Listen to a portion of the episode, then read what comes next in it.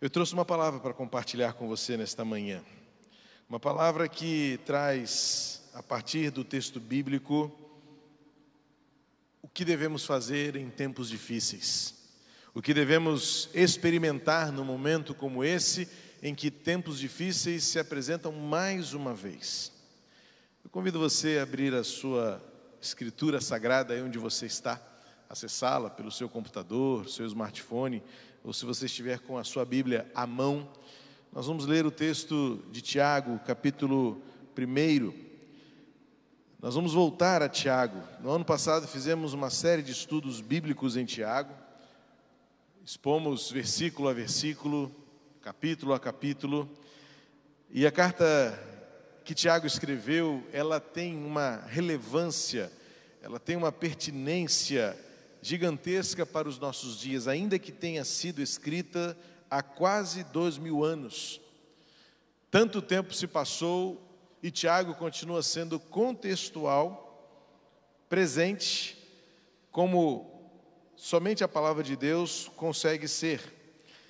De todos os livros que existem, que já foram publicados, nenhum, absolutamente nenhum, é tão atual quanto as Escrituras Sagradas.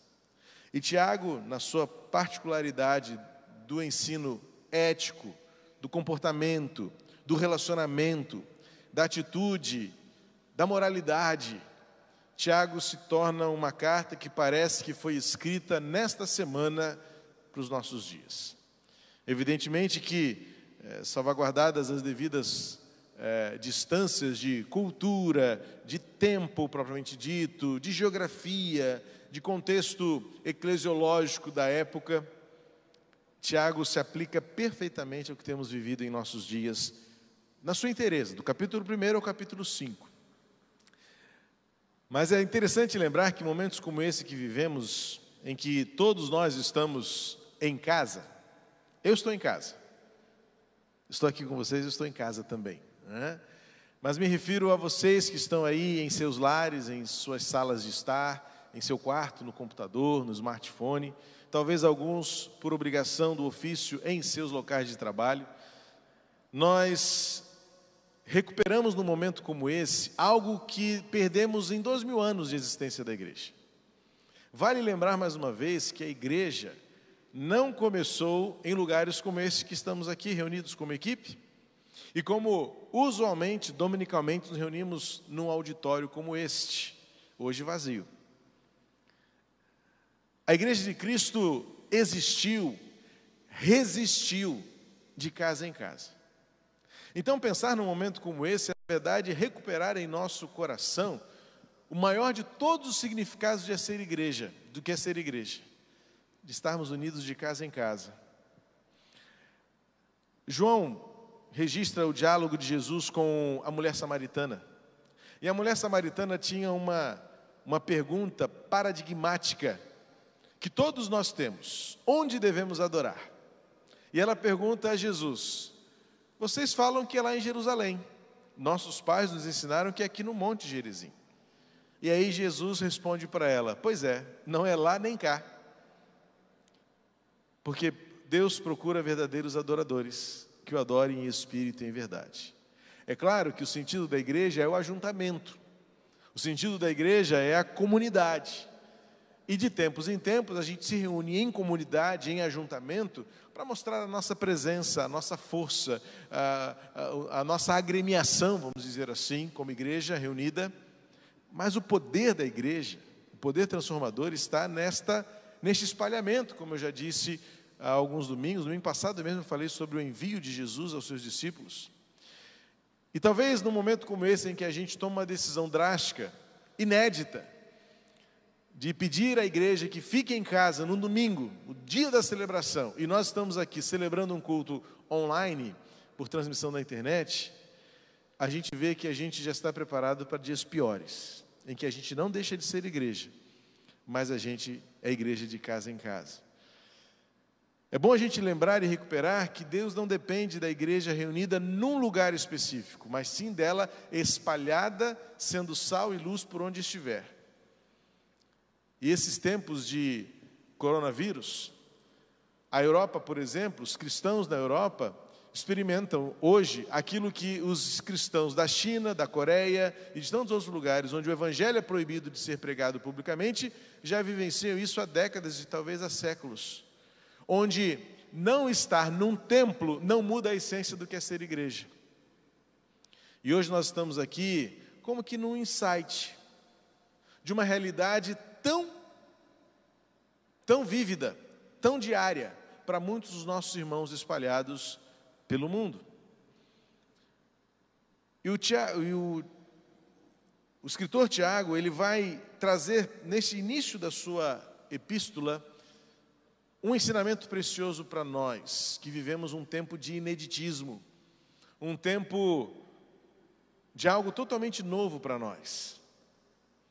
Tiago vai dizer: tenham por motivo de alegria passarem por grandes e várias provações. Ou seja, Tiago já nos ajuda a entender que aquele contexto daquela igreja era um contexto de contrariedade, era um contexto de adversidade, mas isso não era motivo para desanimar, para desistir, para recuar.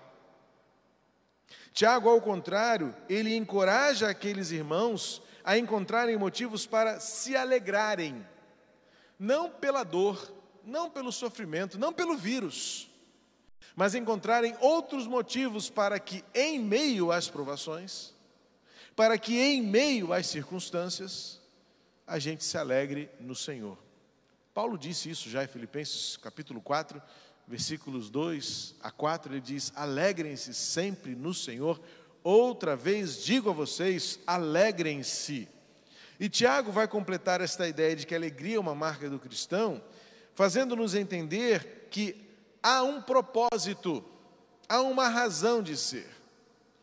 Hoje, por exemplo, quando eu cheguei aqui para nos prepararmos como equipe técnica e musical para celebrar com vocês em casa o nosso culto ao Senhor neste domingo, e lembrar que, mesmo assim, distantes, longe uns dos outros, somos irmãos e somos Igreja Batista do Meia, e com tantos outros visitantes que estão online conosco agora, eu me alegrei. Apesar de não ter um auditório lotado, como usualmente temos, eu me alegrei, porque a gente sempre tem alguém ao nosso lado. E quando eu entrei aqui e vi vocês, equipe técnica, musical, presentes, responsáveis, assíduos, sabendo que há uma logística aqui em torno de nós que torna isso tudo possível, eu me alegrei e louvei o Senhor porque, apesar das circunstâncias, somos igreja. E Tiago então vai dizer aos seus irmãos: que irmãos são esses? Olha que interessante a similaridade e, e o contexto tão próximo ao nosso. Ele inicia a sua epístola escrevendo aos irmãos da diáspora. A palavra diáspora significa espalhamento é o nome dado ao processo que o livro de Atos registra, em que os irmãos, por causa da perseguição, saíram de Jerusalém para se preservarem, para o autocuidado. Talvez naquela época alguém pudesse dizer os mais legais: fiquem em Jerusalém, morram, sejam corajosos. Mas eles escolheram se espalhar, talvez por preservarem seus idosos, por cuidarem das suas crianças, por manterem vivas suas famílias. Eles disseram: não, em Jerusalém eu não fico eu vou embora. Mas o que aconteceu, o texto de Atos vai dizer que por onde eles passavam, eles iam testemunhando acerca de Jesus. Significa dizer que as circunstâncias não terão nunca força suficiente para impedir o nosso testemunho. E Tiago agora está escrevendo a esses irmãos. Ele chama de as doze tribos, ou seja, é o povo todo, é o novo Israel de Deus que está espalhado, que não se contém numa liturgia, que não se contém num auditório, que não se contém numa agenda, num calendário, mas que é, apesar disso tudo, que é além disso tudo, que é acima disso tudo. E ele então diz a esses irmãos que por certo estavam passando momentos de privação, de medo, de incerteza, de temor. E Tiago inicia tudo aquilo que ele vai dizer, preparando o terreno, quando ele diz: tenham por motivo de alegria, de grande alegria, o fato de vocês passarem por várias provações. Porque ele completa: sabendo que a provação da fé que vocês têm produz perseverança. Ora, a perseverança deve ter uma ação completa para que vocês sejam perfeitos e íntegros, sem que lhes falte nada. Esse texto de Tiago nos remete a uma realidade muito clara daquilo que é ter fé. Como eu disse, a coragem não nos torna irresponsáveis, muito menos imprudentes. E a fé, a fé que nos torna corajosos, como diz Paulo a Timóteo, de que Deus não nos deu um espírito de covardia, mas de coragem. Esta coragem é para testemunhar, é para viver de uma forma diferente, é para exercer esta fé que Tiago diz que as circunstâncias não mudam a nossa alegria, não tiram de nós a esperança. E esta fé é o que nos basta, é o que nos é suficiente para os momentos de circunstâncias contrárias e adversas. É aqui nesse contexto que Tiago vai usar duas expressões que para nós causam certas dúvidas, porque parecem-nos e soam-nos como experiências muito diferentes. Porque Tiago fala, primeiramente, de que nós devemos ter por alegria o passarmos por provações. Depois ele vai dizer: alguém sendo tentado, nunca diga que Deus está tentando você. Tiago está corrigindo a, a, a concepção da origem de todas as coisas. Tiago está considerando que nós podemos falhar em compreender as razões pelas quais nós vivemos o que vivemos, ou seja, muitas vezes nós atribuímos a Deus aquilo que não vem de Deus e atribuímos aos outros aquilo que não vem dos outros, ou seja, muitas vezes há uma confusão na origem do caos. E a gente, a gente acaba declarando aquela famosa pergunta de Epicuro: afinal de contas, se Deus é bom, por que coisas ruins acontecem? E se Deus é poderoso, por que Ele não faz nada para impedir que coisas ruins continuem acontecendo? Parece-me que Tiago antecipa este, este dilema racional, este dilema filosófico, para dizer que se vocês forem provados, lembrem-se que isto tem um propósito. E se vocês forem tentados, cuidado para não dizer que isto veio objetivamente de Deus, porque ele diz: Deus a ninguém tenta, porque Deus é amor, Deus é perfeito.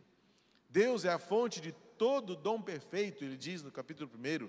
É dele que desce toda a sabedoria, é dele que desce todo o conhecimento, é dele que desce toda a capacidade de enfrentar e viver as circunstâncias. Então, Tiago está querendo nos ensinar, desde aquilo que ensinou aqueles primeiros cristãos, que ao enfrentarmos circunstâncias contrárias e tempos difíceis, como esse que vivemos, não sabemos o que está por vir, eu espero em nome de Jesus que esse tempo seja abreviado, que as consequências sejam minimizadas, que as mortes sejam as mínimas necessárias ou possíveis, né? Eu digo morte necessária, aprendi isso com Paulo, porque Paulo diz em 1 Coríntios 15, porque é necessário. Então a morte é necessária para todos nós. Porque ninguém enfrenta a imortalidade sem que passe pela morte. Ninguém enfrenta a incorruptibilidade sem que passe pela morte. Por isso que Paulo diz: a morte é necessária. Então não há nenhum problema em dizer as mortes necessárias. Faz parte da nossa vida. A gente morre, a gente fica doente, a gente passa. Mas o que Tiago está dizendo aqui, nesse contexto de tempos difíceis, é para que aquele povo entendesse, como nós devemos entender hoje, que tempos difíceis são inevitáveis, tempos difíceis são inesperados, e tempos difíceis se manifestam de múltiplas e variadas formas. É por isso que, até muitas vezes, o dilema que vivemos hoje, atualmente, é: ah, para que isso tudo? Se. E então começamos a conjecturar outras doenças também matam tanto, se tantas outras formas de violência, por que, que a igreja suspendeu o culto se amanhã eu tenho que trabalhar? A gente começa a pesar nas balanças estas múltiplas variações. Mas é interessante, né? De ontem para hoje, tantas organizações, e algumas delas corporações enormes do Brasil e do mundo, têm agido e tomado decisões em favor da sociedade. Eu recebi agora pela manhã um comunicado que uma pessoa me mandou de uma grande operadora de telefonia, não vou fazer propaganda de ninguém aqui, mas que está tomando ações emergenciais para melhorar a qualidade dos seus assinantes. abrindo canais fechados de televisão para melhorar o entretenimento e, e dar às pessoas motivos para ficarem em casa neste tempo, ampliando pacotes de internet para que todo mundo tenha acessibilidade. Achei isso fantástico. Isso mostra sensibilidade. E a igreja vai ficar fria, indiferente? Não podemos. Ao contrário, nós vamos ser a vanguarda disso tudo. Precisamos estar à frente dessas decisões, a igreja precisa estar à, frente, entendendo que momentos como esses são inevitáveis, são inesperados, são variados, mas cabe a nós ter uma atitude proativa que mostre que nós vivemos pela alegria que vem do Senhor.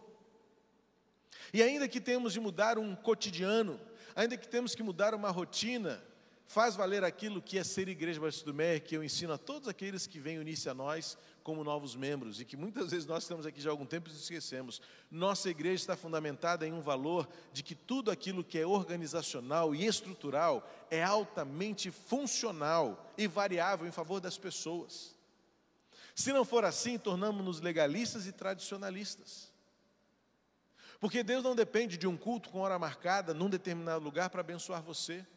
Ele depende de alguém, nós aqui e você aí em sua casa e nós aqui em pequeno grupo, como equipes, para sermos usados como instrumentos. Nós somos instrumentos de Deus. Templo não é uma ferramenta se não houver pessoas aqui dentro.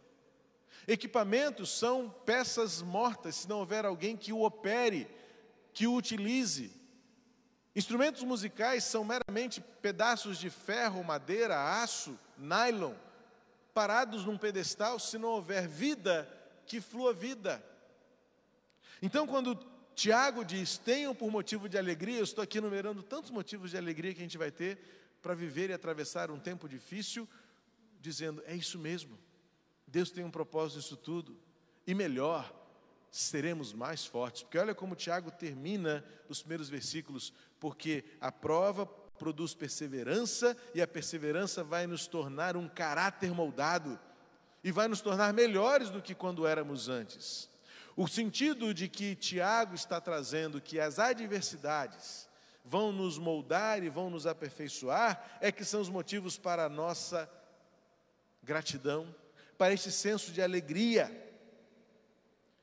E tempos difíceis promovem em nós também uma reflexão e uma avaliação. Na Europa, por exemplo, você ouviu o testemunho do pastor Edilberto, eu vim acompanhando já a oração, em oração e, e, e, e, junto com esse querido casal, tive a alegria de batizar a Priscila, tive a alegria de acompanhar os seus primeiros passos em Jesus, então eles me são muito caros na minha vida e na, minha, na vida da minha família. E acompanhando já muitas semanas em oração, em cuidado como igreja, como é que vocês estão, como é que estão passando, e, e acompanhando-os nas redes sociais, eu sugiro a vocês que os sigam também nas redes sociais, vocês verão como foi produtivo e proveitoso para eles desenvolverem uma habilidade que até então ficou esquecida de muitos de nós, ficar em casa. Priscila e pastor Gilberto tiveram que desenvolver atividades lúdicas, brincadeiras de tabuleiro, jogos em família, para que passe esse tempo de 20 dias, eles serão mais 20 dias agora pela frente, porque são 40 dias de proibição de irem às ruas, só pode ir à rua com documento oficial preenchido para você prestar contas a uma polícia de plantão que possa passar. E o que, que eles tiveram que fazer? Como a gente brinca aqui nesse adágio que se, que se criou né, na mídia televisiva, se virar nos 30, na verdade nos 40 dias. E eles redescobriram as famílias estão ressignificando o sentimento de comunidade. Eu não sei se vocês viram em casa, aqui, uh, um vídeo que viralizou das famílias, tanto na Itália e agora recentemente na Espanha, houve uma manifestação social tão emocionante. Na Itália, os vizinhos foram para as suas varandas e cantaram ópera. Eu fiquei chocado positivamente com essa manifestação de comunidade. A gente não pode estar junto, se abraçar, se beijar no momento desse, se apertar as mãos, mas pelas varandas a gente lembra um ao outro: estamos aqui, estamos juntos, estamos vivos. E eles cantaram ópera. Se você não viu, procure esse vídeo, é lindo, é emocionante. As pessoas nas sacadas dos seus apartamentos cantando em italiano. Coisa fantástica, emocionante. E mais recentemente, se não ontem ou anteontem, na Espanha, as pessoas foram para as janelas e para as varandas, não foi para bater panela, não não foi para criticar governantes, foi para aplaudir os médicos e as ambulâncias que passavam. uma manifestação social, dizendo assim: esses são os nossos heróis, esses que estão se expondo em risco. Ou seja, momentos como este refletem a melhor das essências que o ser humano pode ter: a generosidade, a solidariedade, o senso comunitário. Tempos difíceis nos levam a uma reflexão da essência. No domingo de carnaval pela manhã, eu preguei aqui na igreja você vale mais do que isso, baseado em Mateus 6. Quem estava aqui se lembra, se você estava aqui, deve se lembrar também. Refletimos sobre a diferença entre preço e valor. Nem tudo que tem um preço tem um valor adequado. E nem tudo que tem um valor dado pode ter um preço é, justo. E Jesus fala assim para aquelas pessoas: vocês valem mais do que isso. Momentos e tempos difíceis como esse, refletimos sobre a fragilidade da vida. Refletimos sobre a brevidade da nossa existência, refletimos sobre a efemeridade dos nossos relacionamentos, refletimos de fato o quanto nós ficamos distantes uns dos outros por esta tal liberdade que conquistamos com o avanço da tecnologia, e este tempo nos faz refletir e voltar, como diz João na visão que teve da igreja em Éfeso, volta ao primeiro amor, reflete, ressignifica a sua vida Famílias, nós vamos ter que redescobrir a bênção e a alegria de estar em casa, evitar aglomerações e reencontrarmos um ao outro nos olhos, na conversa, no bate-papo. É tempo de encontrar também os melhores e mais elevados valores da nossa existência, em que nós descobrimos que muitas vezes nossas batalhas foram vãs, nossas discórdias são frágeis demais diante de algo que é muito maior e surpreendentemente invisível. A gente não vê vírus andando por aí. A gente vê pessoas contaminadas, infectadas e contagiantes. Mas a invisibilidade que tem o poder de transformar a nossa geração é o poder com que nós começamos este culto. Quem está conosco online desde o início, eu disse que o amor seja mais contagiante do que esse vírus. Então é a reflexão que Tiago nos traz de que os tempos difíceis podem produzir em nós valores, princípios, atitudes que ressignifiquem a nossa existência, que remodelem as nossas fronteiras, que redimensionem os nossos locais de significado porque a gente descobre que ser igreja é onde nós estamos. Ser igreja é o que nós fazemos como pessoas, umas pelas outras. Por isso, Tiago vai dizer que alegria, que alegria podemos viver momentos em que a nossa fé é, é provada, mas vencermos. E a certeza é que nós venceremos. Esta é a mensagem da paz e da esperança. Hoje pela manhã eu compartilhei com todos vocês, minhas ovelhas, o Salmo 29, 11. O Eterno protegerá vocês. O Eterno dará paz ao seu povo. E é nessa certeza, é nesta verdade que nós viveremos.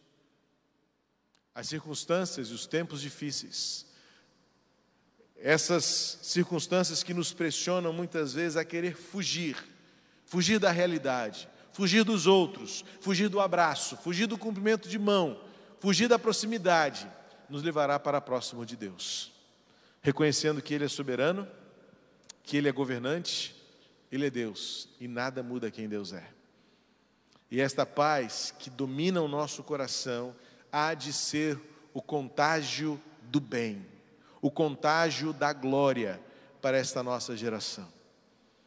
O fato de estarmos impedidos de nos reunirmos não muda quem nós somos. Tempos difíceis que enfrentamos não diminui a nossa fé. Ao contrário, a Bíblia nos encoraja a fazer e permitir com que tempos difíceis transformem a nossa fé numa fé maior e mais profunda, alterem o nosso jeito de ver a vida e nos tornem perfeitos, melhores, como Tiago diz. Que Deus nos abençoe. E que este dia e todos os próximos dias sejam dias em que a nossa fé, ao ser provada, venha a ser aprovada, de modo que nos tornemos perfeitos e íntegros, sem que nos falte coisa alguma. Que nada nos falte nesses dias. começando pela paz no coração. Que nada nos falte nesses dias, começando pelo amor em nossa vida. Que nada nos falte nesse dia, chegando às necessidades básicas que precisamos. Que o povo tenha tranquilidade. Que o povo tenha confiança. Que os tempos difíceis que vivemos ressignifique a nossa existência, o nosso senso comunitário, a nossa mútua responsabilidade pelo outro, pelo próximo. E como diz Tiago, que nada nos falte, que a fé provada, ou que até mesmo tentações que tenhamos diante de nós, não mudem quem nós somos, mas possamos viver a perfeita integridade que vem de Deus. Nós vamos orar. E a propósito desta oração, queridos, eu quero convocar toda a nossa família Ibemeia a levantarmos diante de Deus um clamor, um clamor em favor da nossa cidade, do nosso estado, do nosso país e do mundo todo. É tempo de mobilização, de intercessão. E eu quero convocar a nossa família Ibemeia para aperfeiçoarmos a nossa fé em experiências de oração. Como temos feito muitas vezes, eu quero que você escolha um de quatro horários diários: seis horas da manhã, 12 horas, meio-dia, 18 horas, 6 horas da tarde ou da noite e meia-noite. Nós teremos tempo para isso, porque aulas estão suspensas, você não vai ir ao teatro, você não vai ao cinema. Quero dizer o seguinte: contribua com os governantes. Não ache que você está de férias para você ir para a praia, para shopping center, para restaurantes. Evite esse tipo de aglomerações. Tempos difíceis, como eu disse, nos levam a uma reflexão daquilo que é importante. É importante respeitar as regras. É importante respeitar o acordo comunitário. E já que nós estaremos com a nossa rotina muito alterada, eu acredito que teremos mais tempo para muitas coisas. Teremos tempo para estarmos juntos, em família. Estaremos tempos, temos tempo para refletir, para ler, ler a Bíblia. Teremos tempo para orar. Eu quero convocar a nossa família a orar.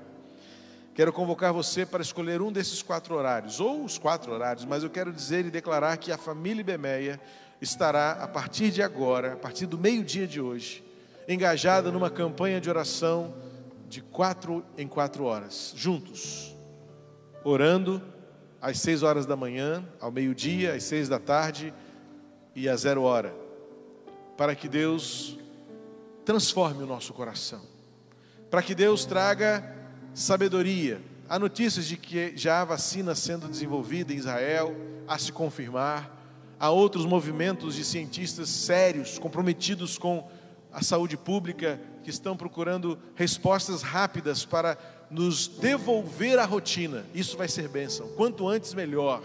E vamos orar por isso. Orar pelos nossos governantes, para que eles tenham responsabilidade, temor, sabedoria, entendimento, ética. Orar pelo nosso povo, para que não haja alarmismo, para que não haja transtornos na nossa convivência. Orar para que haja preservação. Eu quero lembrar, nossa família Beméria é composta por centenas de idosos.